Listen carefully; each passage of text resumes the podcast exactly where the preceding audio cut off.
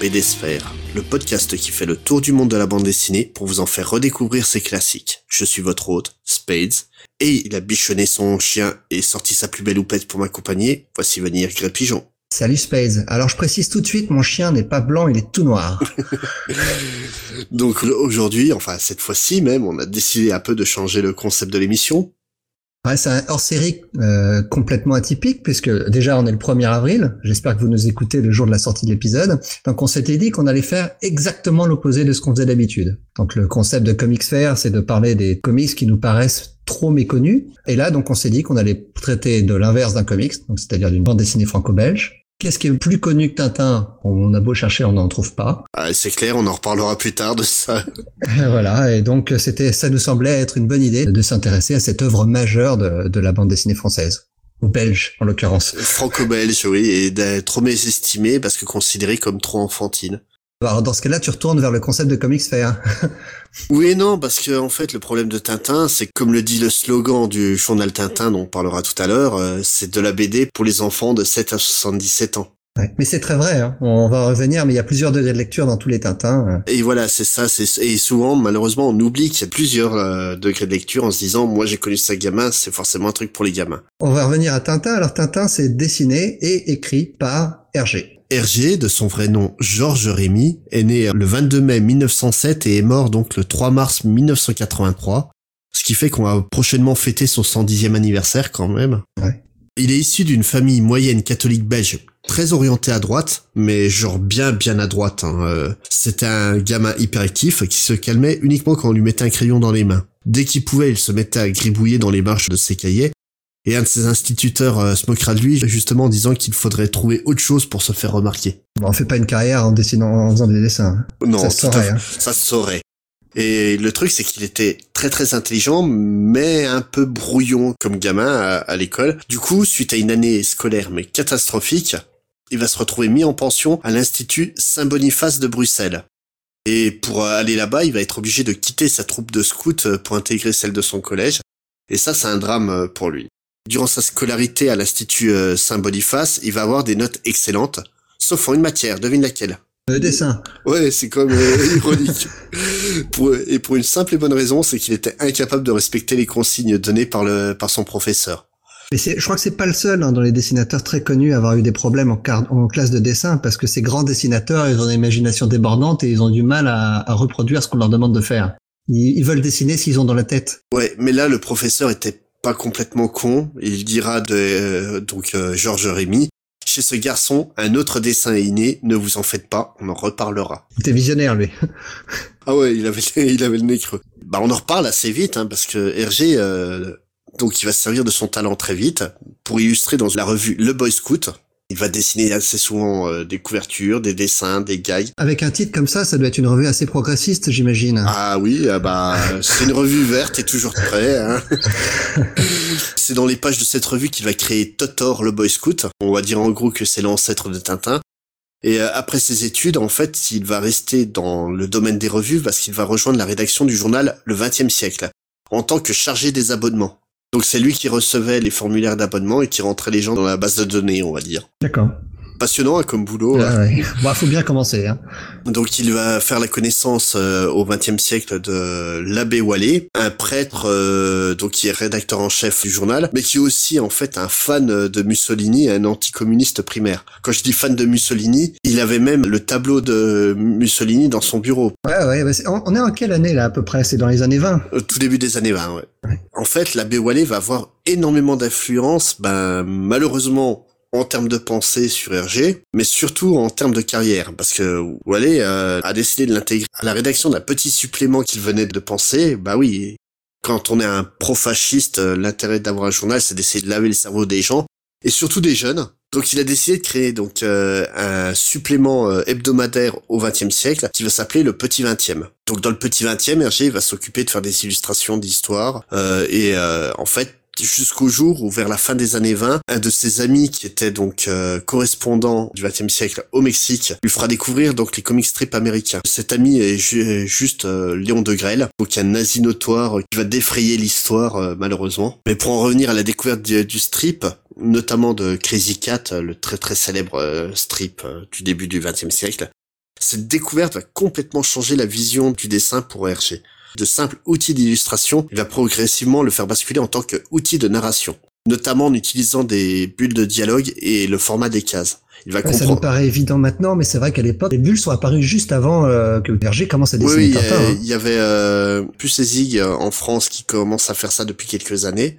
Zig et Puce. Zig et Puce, ouais c'était vraiment une nouveauté. Et donc le truc, c'est que vraiment Hergé et tous ces, gens de cette époque-là ont vraiment créé la bande dessinée de A à Z. Avec ce nouveau format, il repense intégralement son personnage de Boy Scout Totor, il décide d'en faire un jeune adulte dont le travail est reporter, vu que lui-même est devenu un jeune adulte et qu'il travaille dans un journal. L'abbé Wallet entend parler de cette idée et décide de s'en servir en tant qu'outil de propagande anticommuniste en demandant à Hergé d'imaginer une histoire où le jeune reporter, qui a été donc rebaptisé Tintin, dénoncera les exactions de la Russie communiste. De janvier 1929 à mai 1930, Hergé fournira deux planches hebdomadaires, écrites en total impro, hein, le scénario il sait même pas ce que c'est à l'époque, sur un sujet dont il ignore tout, et il va fournir donc un total de 138 planches et qui vont former en fait l'album que nous on connaît sous le nom de Tintin au pays des soviets.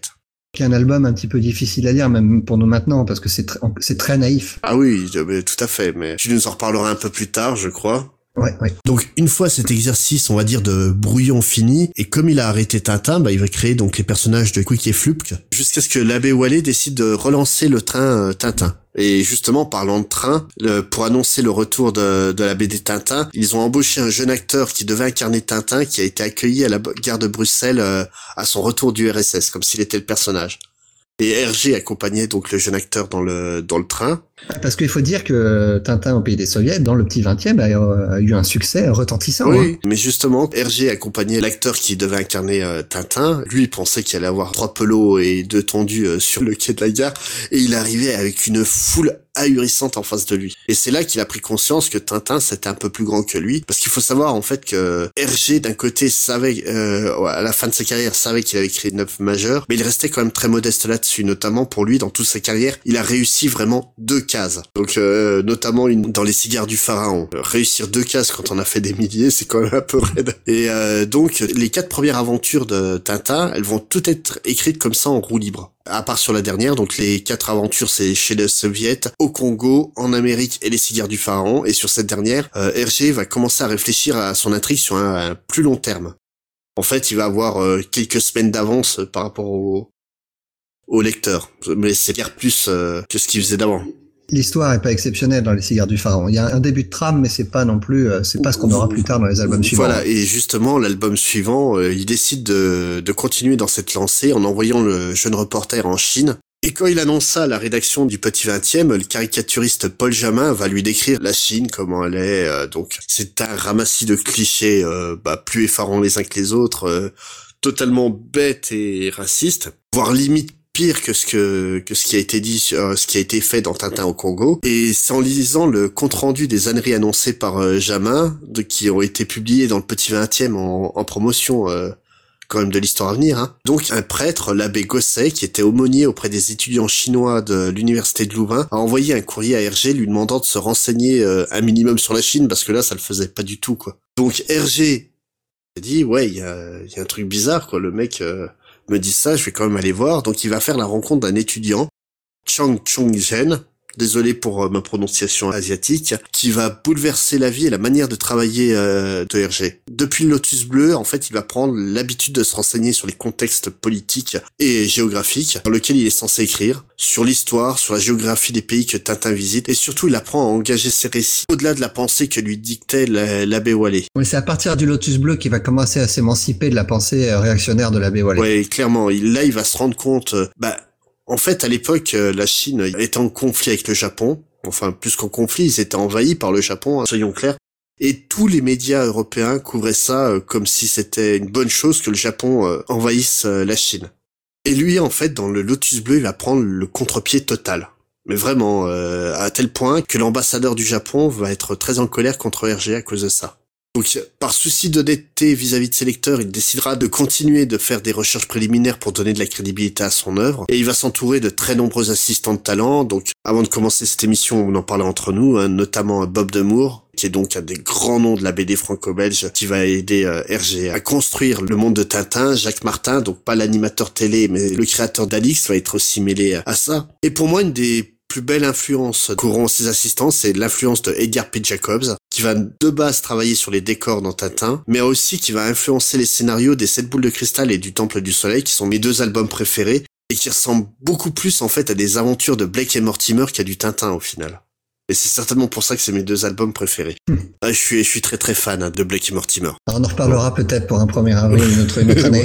Tout à fait. Si Hergé s'inspire beaucoup de l'actualité du moment, en fait, il s'inspire aussi énormément de ce qu'il a vécu. Milou, le nom du chien de Tintin, c'est en fait le surnom qu'avait une de ses ex et avec qui, euh, on va dire, la rupture s'était mal passée. Il avait demandé à l'épouser et les parents de la demoiselle euh, l'ont envoyé bouler les Dupont et Dupont en fait sont inspirés par son propre père et son oncle qui étaient jumeaux et qui adoraient s'habiller de la même manière. Et il y avait tous les deux une grosse moustache. Voilà. Qui aimait, qui aimait porter des chapeaux. Voilà. Si l'un s'achetait un chapeau, euh, le frangin allait s'acheter exactement le même euh, pour être accord. C'est, c'était paraît-il assez cocasse à voir. L'histoire ne dit pas si les, si son père et son oncle étaient euh, deux complets guignols, plus gaffeurs l'un que l'autre. Non, mais ce que l'histoire dit de ces deux, donc de ces deux jumeaux que, que sont le père et l'oncle de Hergé, c'est qu'ils sont nés en fait de pères inconnus. Donc leur grand-mère euh, a accouché du jumeau. Ils ont été euh, adoptés par euh, celui qui l'épousera plus tard et qui donnera donc le nom de Rémi à cette fratrie. Et en fait, la rumeur veut qu'ils soient les enfants d'un noble chez qui sa grand-mère travaillait en tant que servante. Et c'est un, un petit peu ce qu'on retrouve dans l'histoire de Haddock, qui est donc le noble destitué qui est tout perdu au point de finir alcoolique dans un bateau et à qui bah, le professeur Tournesol va offrir Moulin Sart quand il quand il pourra l'acheter quoi. Ouais. Et surtout, un autre point de détail qui est très très présent dans les œuvres de Hergé, c'est la peur de la folie. Il a une vraie phobie de la, de la folie et qu'il retranscrit euh, plusieurs fois dans ses albums, euh, notamment, euh, bah les, on parlait de Haddock, les accès de folie de Haddock, la drogue qui rend fou dans le Lotus Bleu. Et tout ça, ça vient du fait que sa mère était quelqu'un de fragile psychologiquement, qu'elle a fini en asile, qu'elle a subi des électrochocs. Et ouais, ça doit pas être super bon quand t'es gamin de voir ta mère dans cet état-là, quoi. Et d'ailleurs, Hergé a lui-même euh, souffert de dépression pendant très longtemps. Hein. Oui. Et l'autre influence de sa propre vie, c'est qu'en fait, euh, Tintin, en fait, doit son visage rond et sa houppette au propre frère de donc de Georges Rémy, donc Paul Rémy. Pourtant, les deux finiront, euh, on va dire, on va dire pas par se détester, mais pas loin. Ça a une relation de famille très très ambiguë, on va dire. Mais néanmoins, quoi, c'est vraiment les traits de son frère pour retranscrire le, le héros qui, qui l'affectionne particulièrement. Alors pour en revenir à la houppette, moi j'avais lu en fait qu'il avait mis une houppette à son personnage au tout début parce que c'était le meilleur moyen de, le, de toujours le reconnaître. en, fait, le... parce qu'il était il était pas encore très sûr de son style et euh, c'était de faire un personnage à houppette, c'était pas assez de voir le héros et, est là. Et en fait, c'est une technique qui sera employée très très fréquemment dans le bah, dans la BD en général, hein, que ça soit manga, que ça soit comics, que ça soit franco-belge c'est le procédé d'identification le plus rapide possible. Tu prends par exemple euh, Superman, pourquoi il a un slip rouge par-dessus son costume bleu? C'est parce que le slip rouge, tu le verras de loin. Ouais. Et Maurice va reprendre l'idée de la houppette pour le oui, par exemple. Mais de base, en fait, la houppette, Tintin l'avait pas au tout début de l'album au pays des soviets, et c'est au passage d'une voiture qu'il va se retrouver avec la houppette, et là, Hergé qui va se dire, ça, c'est une bonne idée, on va y garder. Ouais, ouais, ouais. mais parce que euh, je crois qu'il avait du mal à dessiner son personnage quand il était de profil notamment, alors que euh, la houppette, tout de suite. Voilà. Et, comme quoi, la voiture a dû passer très vite hein, pour que le pour que Tintin garde une houppette pendant des années. C'est ça.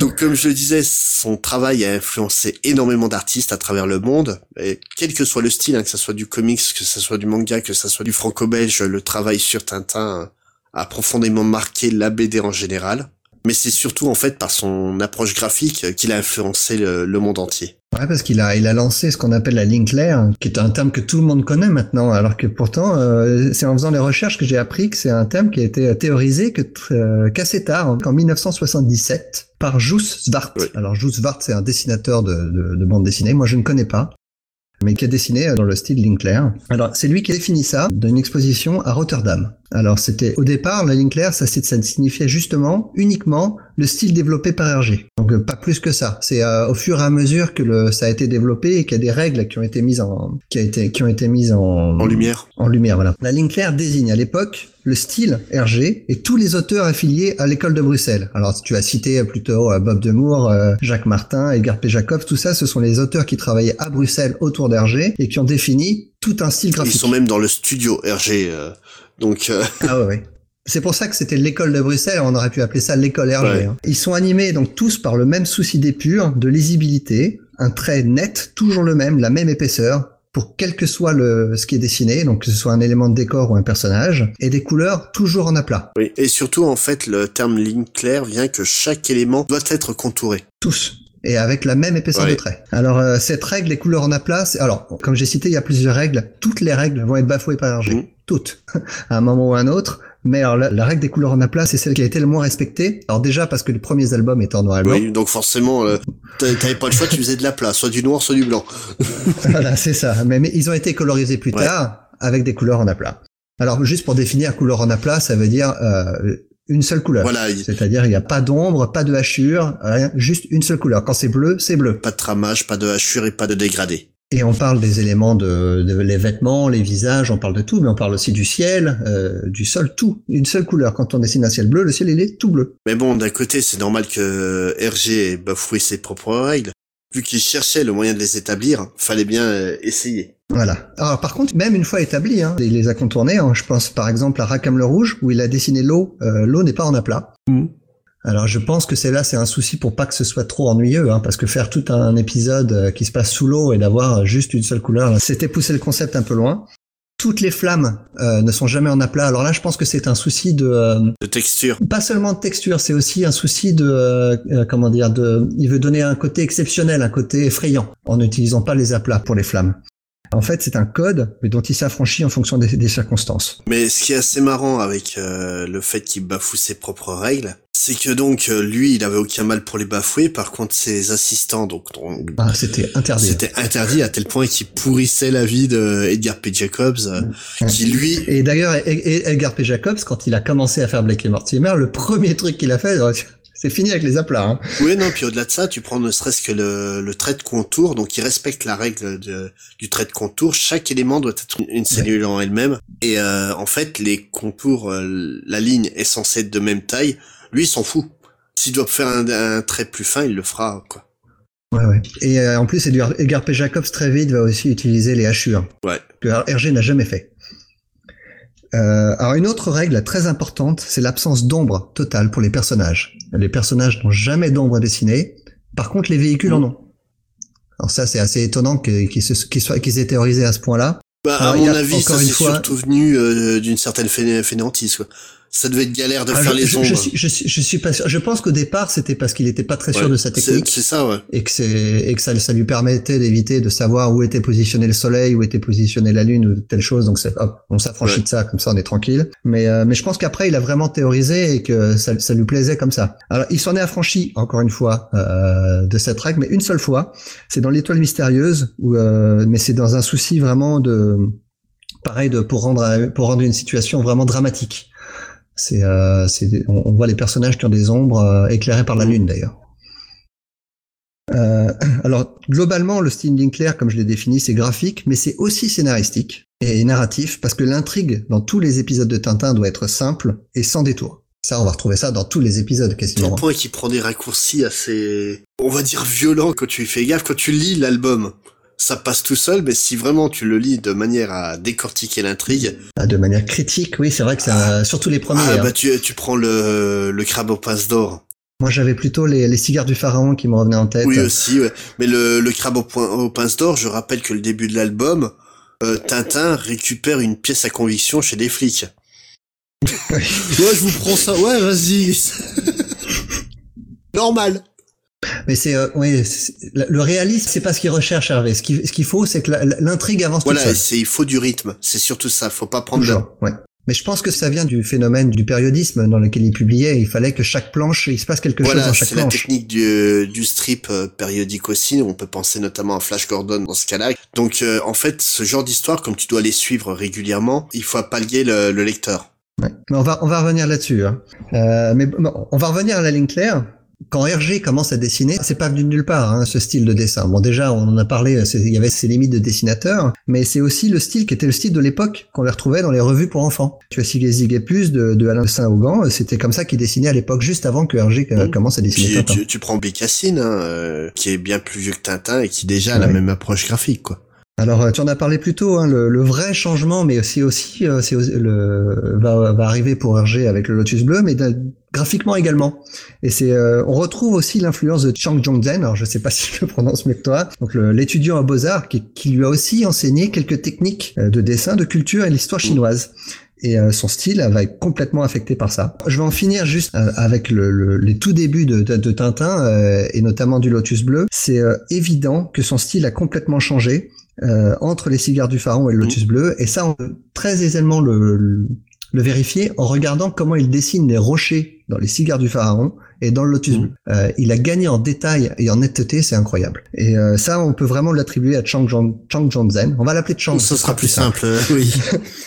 Et, et une autre influence, alors là qui est beaucoup moins certaine, mais euh, il y a beaucoup de circonstances troublantes et euh, je pense qu'on peut l'attribuer à Chang aussi, le fait que euh, Hergé a probablement lu Shokan no Boken, qui est une bande dessinée japonaise datant de 1924. Donc euh, avant le manga euh, tel qu'il est clairement défini, quoi. Ouais. Et, et en fait, c'est une bande dessinée en style Linkler, mais en total, avec les aplats, avec le dessin à la, à la, à la Hergé qu'on connaît maintenant, hein, mais datant de 1924. Euh, je vous mettrai des, des exemples de dessins dans le billet de l'épisode. Et euh, ça, met en scène les aventures d'un jeune garçon et d'un écureuil.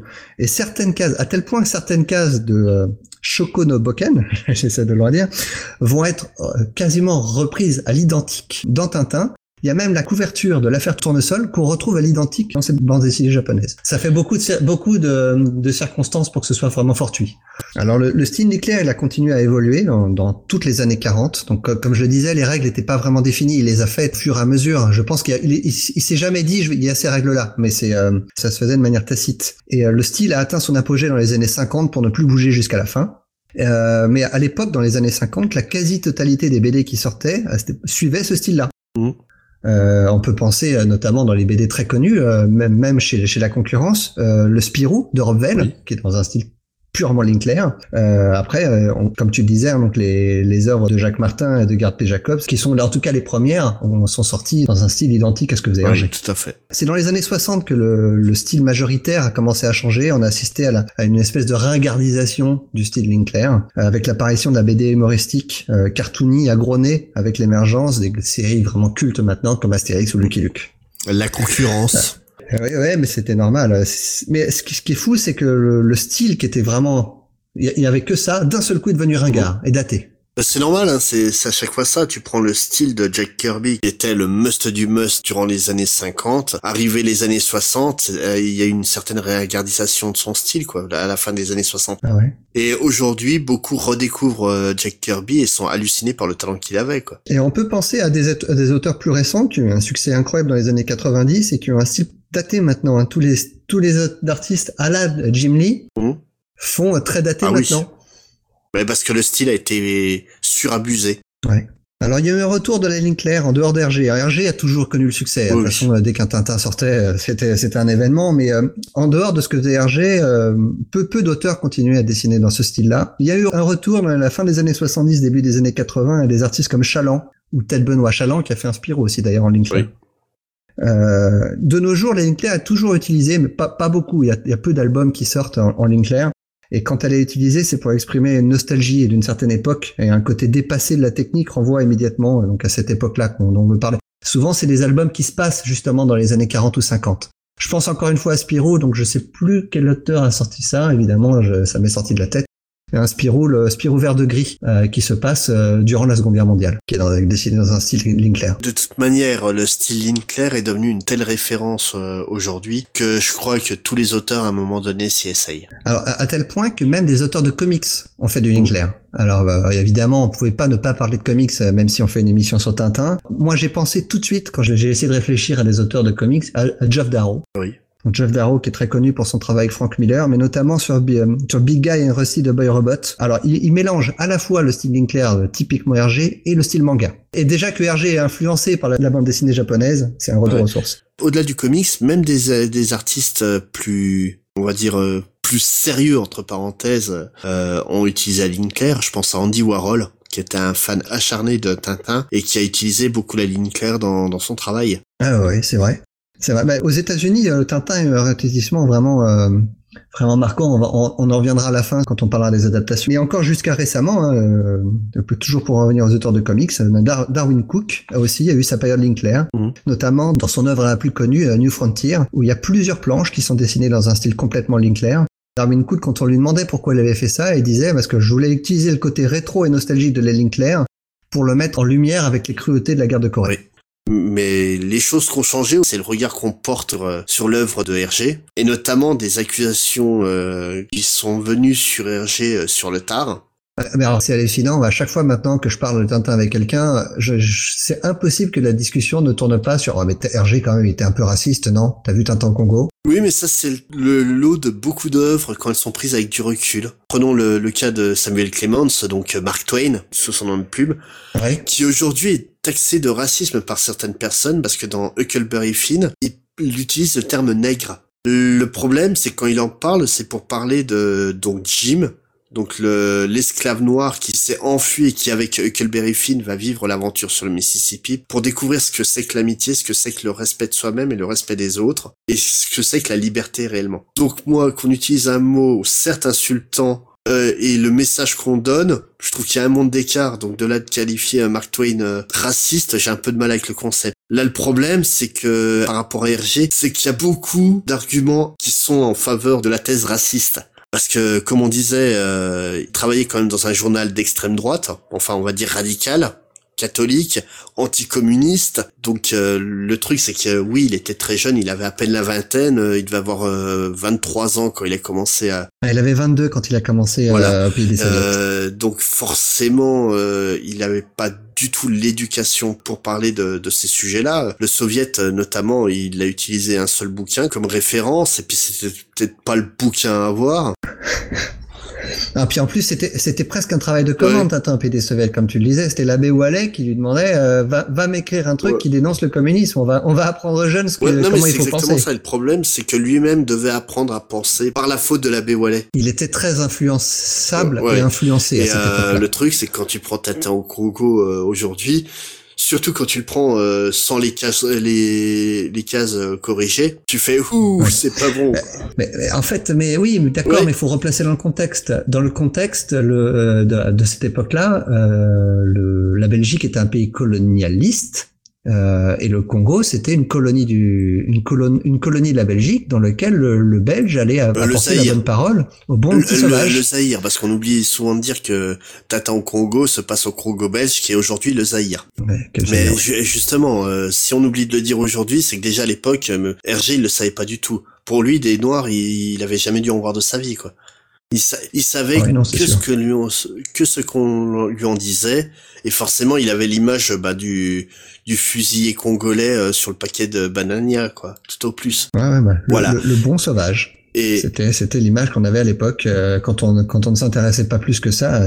Et tu assez, prends Congo, euh, ouais, c'est d'une tristesse intellectuelle la manière dont il, dont il monte le pays. Mais d'un côté, ouais, comme tu dis, j'ai pas envie de dire que c'est raciste parce que voilà, ça se voit que c'est que de l'imbécilité. Là où dans le pays des soviets, il y a vraiment une volonté de nuire au gouvernement soviétique. Alors c'est pas du tout le cas dans Tintin au Congo, hein. c'est plus naïf qu'autre chose. Ouais, ouais voilà, c'est c'est d'une bêtise. Euh... Mais moi je trouve que c'est un bon document pour relater quelle était la pensée majoritaire de l'époque totalement d'accord avec toi. Quand j'entends qu'il faut censurer cet album et le retirer des rayons, non, il faut le laisser. Il faut mettre un avis, une mise en garde pour le, le lecteur avant, en expliquant euh, clairement ce qui se passe. Mais c'est un document qui est hyper important. Je comprends que ce soit offensant pour beaucoup de personnes. Ah oui, mais non, non, euh... c'est offensant. Mais tu, tu prends, on parlait de pas, Spirou tout à l'heure. C'est pas en mettant des œillères qu'on va justement euh, que les choses vont changer. Voilà, tu prends, on parlait de Spirou tout à l'heure. Il y a une euh, un strip de Spirou qui a circulé il y a quelques temps sur Internet où euh, Spirou euh, est avec un petit noir dans euh, sauvage sur les rives d'un fleuve.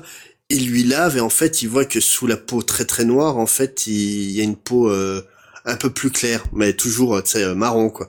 Et, et là, t'as Spirou qui dit, eh, en fait, les noirs, ils sont pas noirs, ils sont juste marrons et, et sales. Ça, c'est beaucoup plus Ah ça- euh, ça- violent y a, y a pas ça dans, y a pas ça dans au Congo. hein. C'est, c'est, c'est- quand j'ai vu la case, j'ai trouvé ça d'une violence, mais, mais le, le truc, voilà, c'est que t'as pas ça dans Tintin au Congo, tu vois que c'est que de la bêtise et un manque d'éducation, clairement. Moi, Et je, je lui- pense pas qu'on puisse qualifier Hergé de racisme pour en revenir au, au postulat de départ de ce que tu posais. C'est plus un auteur naïf, un naïf et un peu un peu ignorant. Ouais, mais le problème, D'ailleurs, c'est il a, il a fait preuve avec la suite de son œuvre qu'il était loin d'être raciste. Oui, mais le problème, c'est que voilà, à côté de ça, il appartenait quand même à l'extrême droite catholique, comme on l'a dit, par sa famille, par son, le, Ouais. le fait qu'il euh, qu'il travaillait donc au XXe siècle.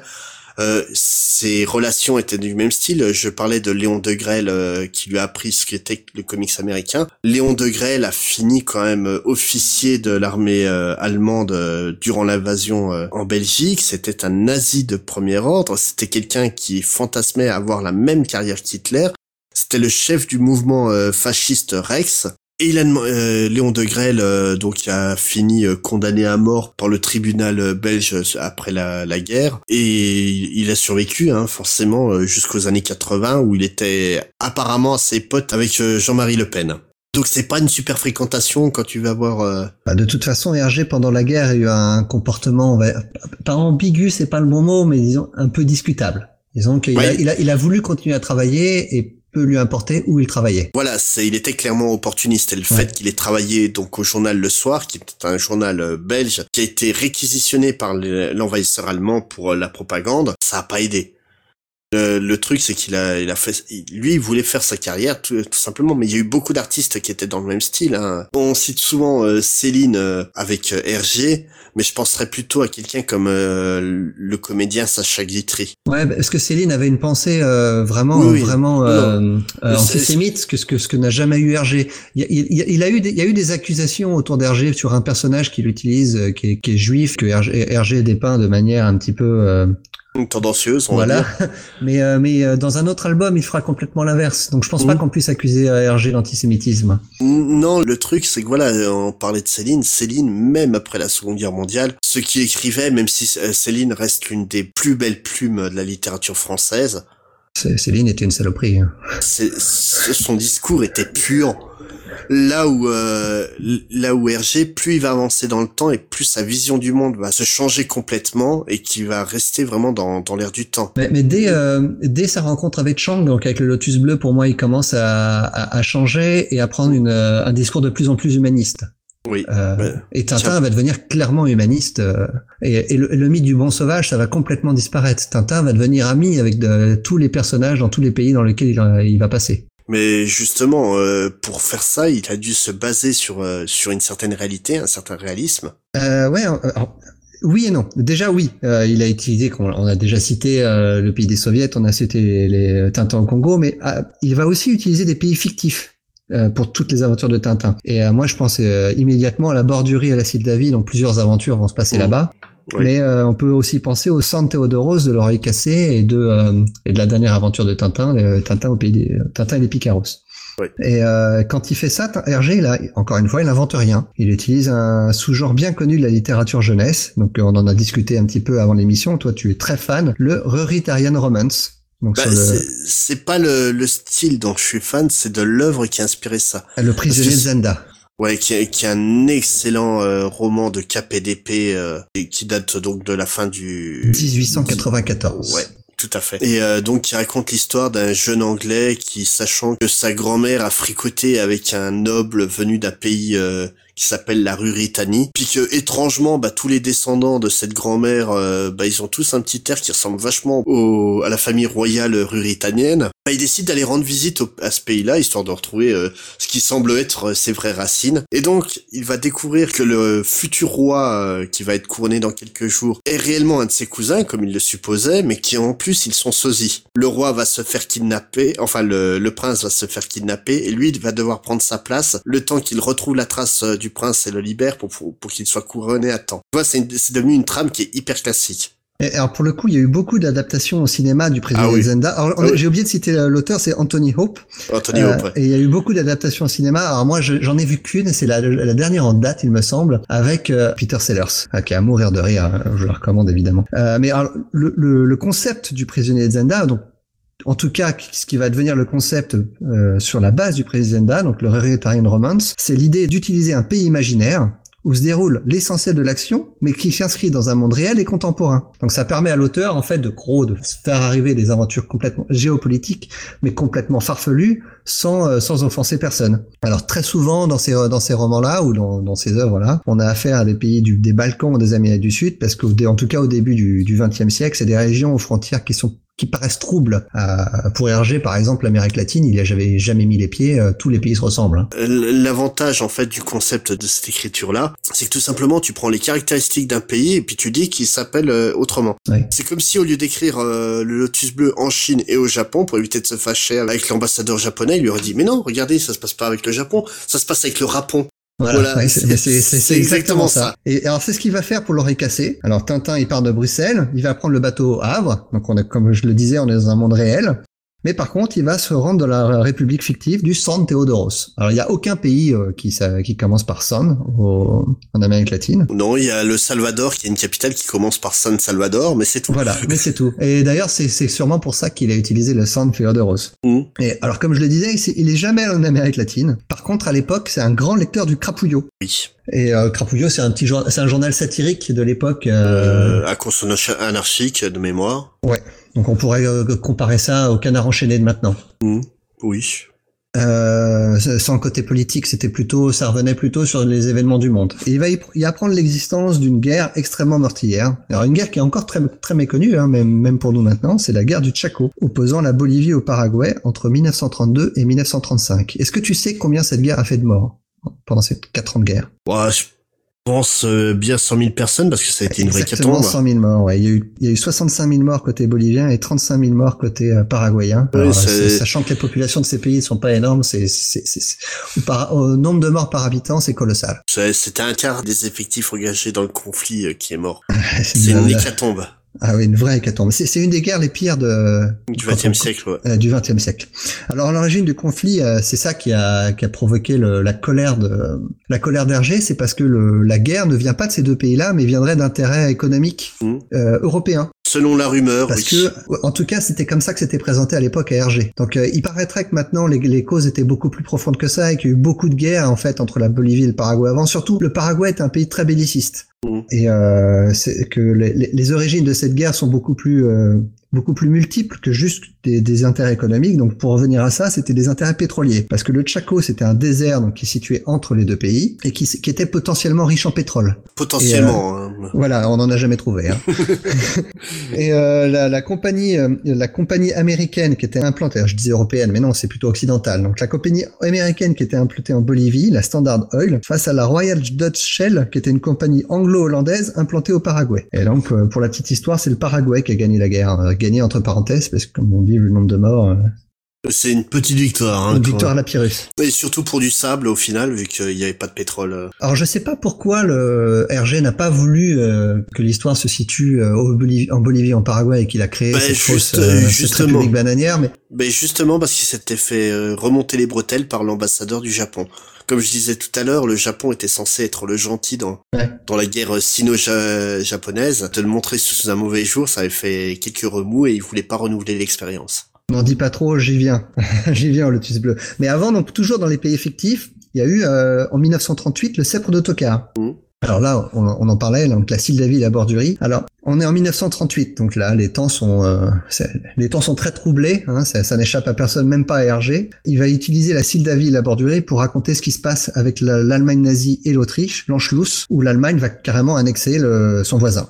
Il va utiliser aussi une deuxième euh, métaphore avec les Sildavie parce qu'il va clairement dépeindre une cinquième colonne dans euh, dans le set d'autocar et qui déstabilise le pays de l'intérieur. Et ça, c'est clairement ce que ce qui va arriver entre avec la Pologne et l'Allemagne. Donc l'Allemagne est carrément le, le un autre le truc, mode- un autre truc avec la Sildavie, en fait, c'est que ça représente aussi la, la Belgique. C'est d'un, ouais, le pays un peu naïf. Voilà, c'est ça, c'est le, le présente comme un pays naïf avec une, euh, bah en fait, la cinquième colonne, ça serait carrément bah, ses potes à lui, Léon Degrelle et compagnie, qu'il est en train de Et, ça on revient sur le racisme. Au final, il a sorti le sceptre d'autocar, qui est un pamphlet à charge contre l'Axe et contre le, les, les régimes fascisants, quoi. Ouais, c'est assez, assez étonnant d'ailleurs parce que dès, dès 1938 il fait ça, alors qu'en 1942 dans l'histoire mystérieuse il va, il va faire un peu l'inverse. Bon, donc quand il travaille pour le Soir, donc le journal d'extrême droite en Belgique, là il, il va pas, tous, tous les protagonistes seront des, des personnages issus de l'Axe. Mmh. Mais bon, à l'époque il était sous. Euh... Et, et, le méchant est américain. voilà.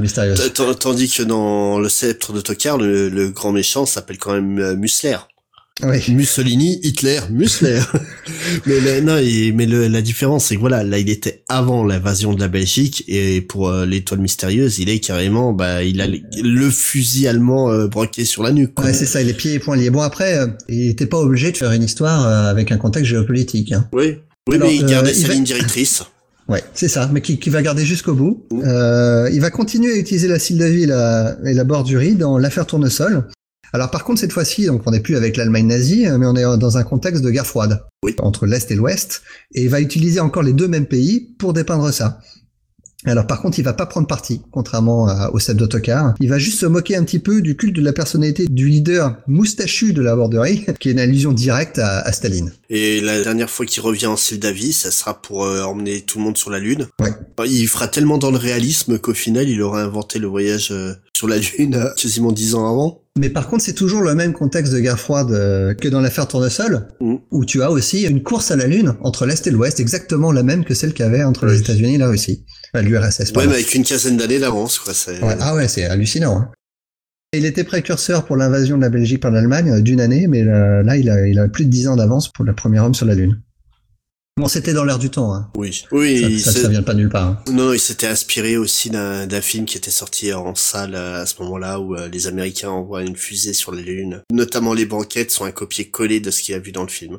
Alors, euh, tu, tu en parlais, on en a beaucoup parlé déjà, Tintin au pays des soviets et de, de, de l'abbé Wallace qui voulait informer les jeunes lecteurs sur le danger du communisme. Là, euh, là, Hergé, en tout cas au début de sa carrière, a utilisé des pays réels.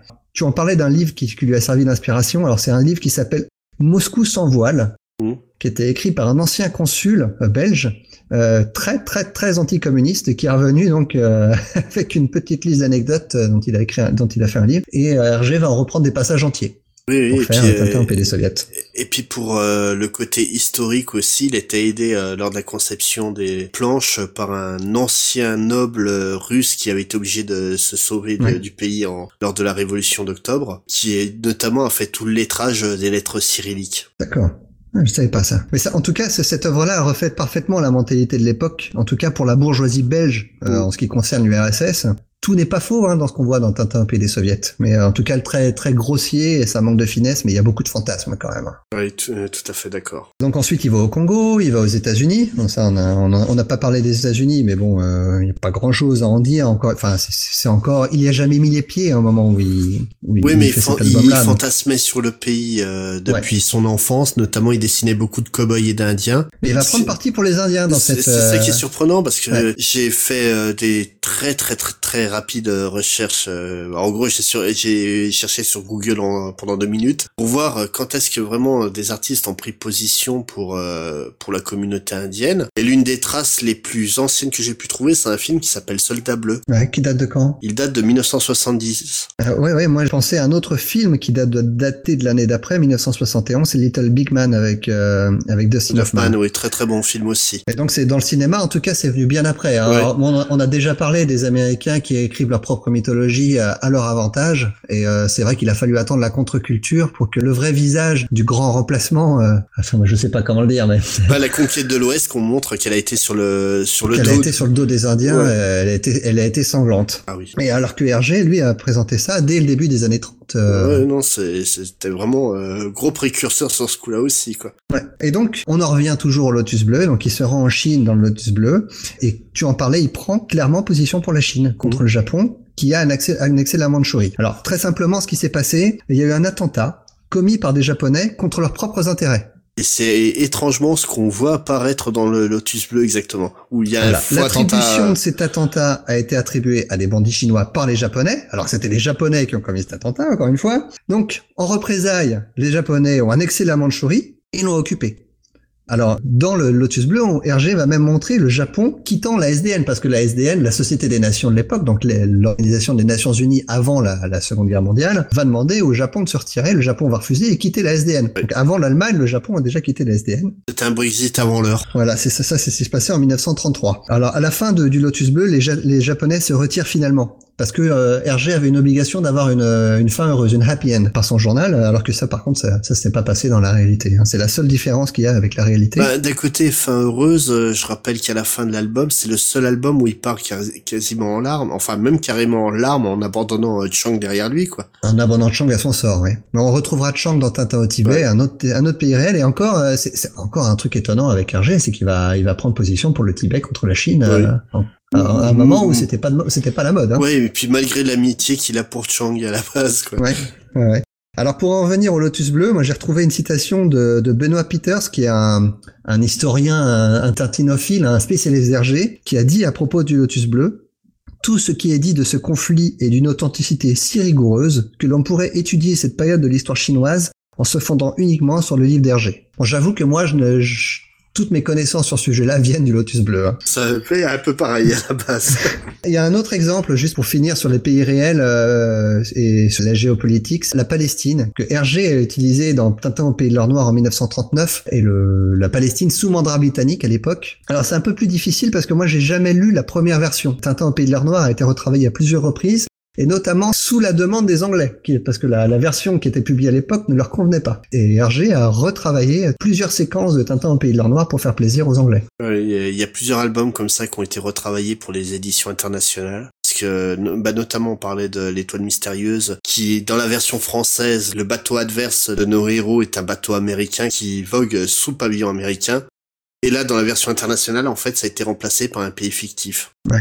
Donc, euh, si on parle aujourd'hui de Tintin et que notre concept, c'est de parler de succès, donc là, je présume que le, les chiffres de vente sont plutôt bons. Ah bah, Tintin a eu un petit succès dans le monde. on, le disait hein, dès le début, hein, même même Hergé était surpris, comme tu le disais, la scène du train avec le faux Tintin qui revient d'Union soviétique accueilli par une foule l'attendant. Donc tous les albums de Tintin se sont vendus à des millions d'exemplaires. Au jour d'aujourd'hui, Tintin s'est vendu à plus de 220 millions d'exemplaires dans le monde. C'est énorme. Ouais, chaque année, plus d'1,5 million d'albums se vendent de Tintin, encore maintenant. Tintin est traduit dans 96 langues. Mais le truc, c'est que pour nous, euh, bah, francophones hein, surtout, euh, pour nous, Tintin, c'est quand même euh, bah, la, BD héritage. C'est genre, si tu dois acheter une bande dessinée pour un gosse, tu pars sur du Tintin, tu pars sur du Astérix, tu pars sur, pas tromper. tu pars sur du, du Lucky Luke, quoi. Tu sais que, voilà, c'est les BD que tu peux léguer en héritage. Tu vas pas faire lire Killing Joke à un gamin de 6 ans, quoi. Ouais. Le truc qui est assez marrant avec Tintin, c'est que c'est quand même... Euh, là, on va parler des adaptations tout à l'heure, mais euh, notamment dans, dans la dernière adaptation, il y a une scène où on voit Tintin avec un flingue. Il y a eu un tel scandale que la scène a été changée pour que ça soit un talkie-walkie à la place du flingue. Et pourtant, Tintin, c'est violent comme univers. On en a parlé, hein, déjà tout l'univers géopolitique, c'est... Non, puis, puis même euh, visuellement, quoi. Quand ah, visuellement aussi, ben oui, on peut penser à Tintin en Amérique notamment. Euh. Et puis, euh, oui, t'as as des scènes de fusillade de tous les côtés. T'as quand même Chang qui se jette sur Tintin pour éviter qu'il meure par balle. On a aussi des contextes moraux assez étranges, comme je disais, le spectre de la folie qui terrifie Hergé en permanence, et qui est présent dans Tintin. L'alcoolisme de Haddock, parce que c'est pas bon, d'accord. Hein, c'est il boit deux bières, euh, il est complètement pété, on dirait moi. Mais euh, le truc, c'est le personnage est alcoolique. On n'hésite pas à le présenter en tant que tel, quoi. Et il n'hésite pas à tuer des personnages, euh, je pense notamment au voyage sur la Lune, hein, mmh. quand il revient. Le personnage du traître n'hésite pas à se sacrifier dans n'importe quelle bande dessinée pour enfants maintenant, le, la rédemption ne se ferait pas par la mort. Non, c'est c'est ça qui est assez étrange, c'est c'est que c'est une série assez violente au final, mais oui, on n'hésite pas une seconde à l'offrir aux gamins parce qu'on sait que c'est un carton plein à chaque fois. Quoi. Ah ouais. Après, je pense que le euh, l'évolution dans l'œuvre d'Hergé dans un de, de plus en plus vers l'humanisme va dans ce sens-là. Oui, puis c'était euh, c'est pas c'est pas une BD humoristique Tintin, mais c'est une c'est une BD qui a des jolies valeurs. Oui, en tout cas pour la plupart des albums. Oui, voilà parce que Congo, on va passer. Quand Non, et puis, et puis au-delà de ça, c'est aussi un, un, album doudou. Ouais. Tu l'as lu, tu t'hésites pas à le faire lire à des gamins. C'est un peu comme Mario dans le jeu vidéo, quoi. Si tu dois acheter un jeu vidéo pour un gamin de 6 ans, tu vas partir soit sur du Pokémon, soit sur du Mario, parce que c'est des valeurs refuges, quoi. Mais euh, l'argument de vente, euh, la bande dessinée pour les enfants de 7 à 77 ans est très vrai, parce qu'à tout âge, on va y trouver divers, divers de lecture. Mm. Hein. Je reviens encore au Lotus Bleu. On en apprend sur l'histoire de l'époque de, de cette région-là en lisant Tintin. Et c'est c'est pour ça que, euh, comme je le disais tout à l'heure, que je refuse qu'on censure euh, le Congo. Parce que malheureusement, malgré le côté puant de, de l'album, c'est un témoignage d'une époque.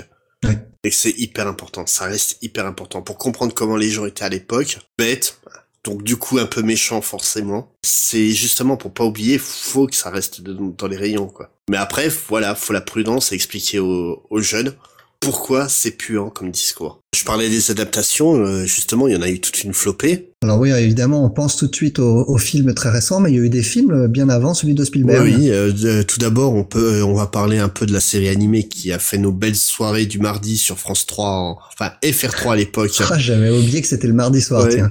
à 20h45, ton épisode de Tintin le mardi soir. euh, euh, c'était en 92, c'est vraiment une excellente série dont justement on a utilisé le thème en version métal pour le générique de l'émission. Cette série elle reprend que 21 des 24 albums, donc ils ont dégagé les, les deux plus polémiques, donc euh, au pays des soviets et au Congo, et l'Alphart qui était inachevé euh, à l'époque. Avec un album inachevé, Ouais. oui. Franchement, cette série, la musique est dantesque. Pour moi, c'est l'une des meilleures musiques de, de dessin animé avec le générique euh, de la série animée Batman. Ah bah, de toute façon, là, on- deux notes et on sait tout de suite Voilà, l'animation est excellente, le casting vocal est juste parfait. Quoi, une fois que vous avez connu cette série, vous pouvez pas entendre une autre voix pour euh, Tintin et Haddock. Ouais. Bah, D'ailleurs, c'est marrant parce que j'ai relu tous les Tintins euh, adultes et je les ai lus avec la voix de la série télé dans la tête. C'est pareil, C'est assez incroyable. c'est pareil, j'ai le même Et, réflexe. et- et du coup, je retrouve, je retrouvais pas les voix que j'avais dans la tête quand j'étais petit. L'une des modifications majeures de la série animée par rapport aux albums, c'est que Milou il parle plus. Et c'est dommage. Ouais, ouais, c'est vrai. Mais euh, en autre adaptation, bah moi je vais parler de Tintin et le Temple du Soleil. Comme je vous ai, c'est l'un de mes albums préférés de Tintin, mais c'est surtout par ce biais-là que j'ai découvert euh, Tintin à l'époque. Donc c'est un long métrage d'animation qui date de 69, avec au casting vocal euh, bah, Philippe Auguste, donc euh, doubleur officiel de Captain Flamme et Ken le Survivant. Quoi. Ce, ce film-là est vraiment excellent et reprend donc pour moi l'une des meilleures aventures de Tintin, bon, bah, parce que c'est une aventure de Blake et Mortimer en fait. En autre adaptation, on a en fait euh, trois films, donc un long métrage d'animation et euh, deux films live. En prise de vue réelle. Voilà. Donc euh, le, le film d'animation c'est le lac aux requins, les, le film euh, en prise de vue réelle c'est le mystère de la toison d'or et les oranges bleues. Donc le lac aux requins date de 72. J'ai un très très très bon souvenir du lac aux requins et un très mauvais souvenir des oranges bleues. Un peu La pareil. toison d'or, je suis pas sûr de l'avoir vu. Bah, le, le lac aux requins, j'en ai très peu de souvenirs, je dois t'avouer. Je me souviens d'avoir adoré là, quand je l'ai vu J'ai-. J'avais aimé. Le mystère de la toison d'or, ça ne me dit strictement rien. Et les oranges bleues, c'est je l'ai revu un J'étais un peu trop vieux en fait. Les films datent de 61 et 64 et c'est à peu près aussi bien joué que les gendarmes à Saint-Tropez. Ouais. Donc ce qui est un peu perturbant quand tu regardes du Tintin quoi. Ce qui est intéressant à, à mentionner quand même, c'est le fait que ce soit des œuvres originales. Oui, oui. Ce sont pas du tout des adaptations de BD, euh, alors que elles ont été. Je sais pas si Hergé les a, euh, Si, les sont- a supervisées. C'est- euh, Ouais. Enfin, elles sont euh, validées par euh, par RG à 100% quoi. Euh, le truc voilà, c'est euh, ces films-là, comme je te dis, je m'en souviens très peu. Et ce qui est dommage, c'est qu'on risque d'avoir du mal à avoir des films, des histoires originales de Tintin maintenant, à cause de la fondation Moulinsart qui gère les, les droits. Alors c'est pas seulement à cause de la fondation Monasser, c'était aussi dans le testament d'Hergé. Mm. Hergé ne voulait pas que son personnage perdure après lui. Mm. Et euh, du coup, la fondation Monasser euh, perpétue son, son désir et euh, interdit toute utilisation du personnage de Tintin dans quoi que ce soit. Donc euh, on n'aura pas de, on n'aura pas de BD de Tintin avant un bon moment. Oui, bien le bel problème, voilà, c'est qu'ils essayent aussi tout, euh, bah, de garder la. la C'est peut-être pas plus mal, hein. Ouais, mais d'un côté, ils essaient de garder la poule aux œufs d'or euh, chez eux. Normalement, donc en 2053, Tintin va tomber dans le domaine public. Et euh, ils font tout pour repousser l'échéance parce qu'ils refusent de, le, de perdre les droits sur Tintin, quoi. Alors, on, en, on en parlait avant d'enregistrer. Moi, je, je savais que Lewis Trondheim avait déjà préparé une, une- Il a une bande dessinée dans ses cartons qui est toute prête, prête à sortir le, le moment où les, où les droits sont, Voilà. Et, sont ouverts. et d'a- d'après certaines rumeurs, il serait pas le seul. Et c'est euh, c'est que des grands noms actuels qui, à mon avis, ça doit être la bande à Trondheim. Hein, euh, Ouais. euh, L'association. Voilà, ça, ça doit être toute la bande, à mon avis, qui, qui ont fait ça vraiment pour pourrir euh, Moulinsart. Alors, je sais pas si on verra ces bandes dessinées un jour de notre vivant, mais bon, on, on, on peut, on, peut, on peut rêver. Moi, moi j'aimerais bien voir un, voir un Tintin par, par Lewis Trondheim, bah, par exemple. Pareil, mais du coup, euh, on s'est retrouvé avec une nouvelle adaptation de Tintin il y a quelques temps, donc en 2011 de mémoire, donc Le Secret de la licorne. Alors là-bas, ça devait être deux voire trois films. Oui, mais c'est toujours dans les cartons, hein, c'est toujours prévu pour être une trilogie. Donc c'est un film en, en animation de synthèse. En motion capture. Voilà, juste réalisé par Steven Spielberg. Excusez du peu. Produit par Peter Jackson, écrit par euh, Steven Moffat et par Edgar Wright. Alors Steven Moffat, le, le papa de, de, de Doctor, Sherlock, euh, hein, de récemment, Doctor Who. qui a, qui, qui a été un, ouais, qui a été longtemps sur Doctor Who. Et Edgar Wright, qui pour moi est le seul vrai grand réalisateur qui soit apparu depuis le début du 21e siècle. À, à, à, qui on doit la, la trilogie du Cornetto. Voilà. Qu'on qu aime ou pas euh, ces films, d'un point de vue formel, ce type est un génie. Et c'est en fait euh, Moffat, Wright et Jackson sont des fans de très très, enfin depuis l'enfance de Tintin. Alors ce qui, ce qui, est très marrant, c'est que Moffat et Wright sont deux Anglais, euh, Spielberg est un, un, pur Américain et euh, Peter Jackson est un Néo-Zélandais. Donc ce sont trois Anglo-Saxons qui se sont appropriés euh, l'univers de Tintin, qui est, comme on le disait, purement, j'allais dire purement français, purement franco-belge. Oui, oui, mais euh, ça montre l'universalité de Tintin. Oui, non, c'est ça, c'est vraiment Tintin, ça parle à tout le monde, quoi. Et tu vois, hein, Spielberg, même juif, hein, côté antisémite de Hergé. Ah, ça le dérange pas, lui. et puis... Non, mais je pense que c'est très exagéré ce côté-là. Oui, je pense aussi. Euh... Mais le, mais le truc, euh, c'est que voilà, donc euh, là, on est censé avoir une trilogie. On espère qu'on l'aura au final. Bah, le, le, deuxième devait être fait par Peter Jackson. Alors Peter Jackson, qui, est, qui, a, qui a fait la trilogie du Hobbit, mmh. je sais pas sur quoi il travaille en ce moment. Je crois que personne sait, même lui. Donc à moi, il ouais, vient de finir. Je pense qu'il avait, je pense qu'il avait besoin de repos après le Hobbit. Ouais, euh, ou à mon avis, il y avait des rumeurs qui voulaient qu'il lance une série télé euh, sur le Silmarillion. D'accord. Ah, il est toujours dans l'univers de, ah de Tolkien. Donc. C'est un fan de, de Tolkien. Hein, donc euh, le film, euh, en fait, une synthèse de trois albums. Donc Le Secret de la Licorne, Le Trésor de Rackham le Rouge, qui sont tes deux favoris. Euh, ouais. Et euh, Le Crabe aux pinces d'or, puisque c'est dans cet album qui fait la rencontre de Haddock. Et, et un Tintin sur Haddock, c'est inconcevable une fois que tu le connais, quoi. Ouais, c'est ça.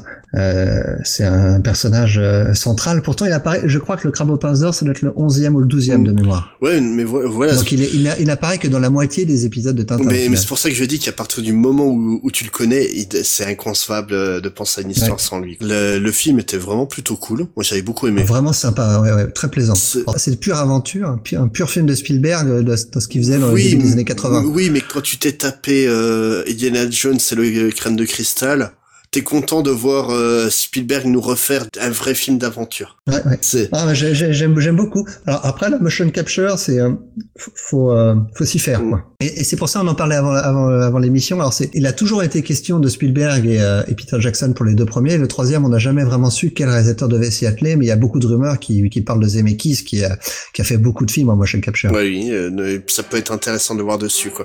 Déjà que là, Spielberg qui se débarrasse en fait du carcan de, bah, de la physique pour faire un plan séquence. Ouais. Donc une, on se retrouve avec une, un plan séquence euh, haletant d'action qui va dans tous les sens, totalement surréaliste. Et c'est du grand Spielberg, vraiment. C'est non non ce film est très très très très cool à regarder et euh, je le conseille fortement si vous l'avez jamais vu.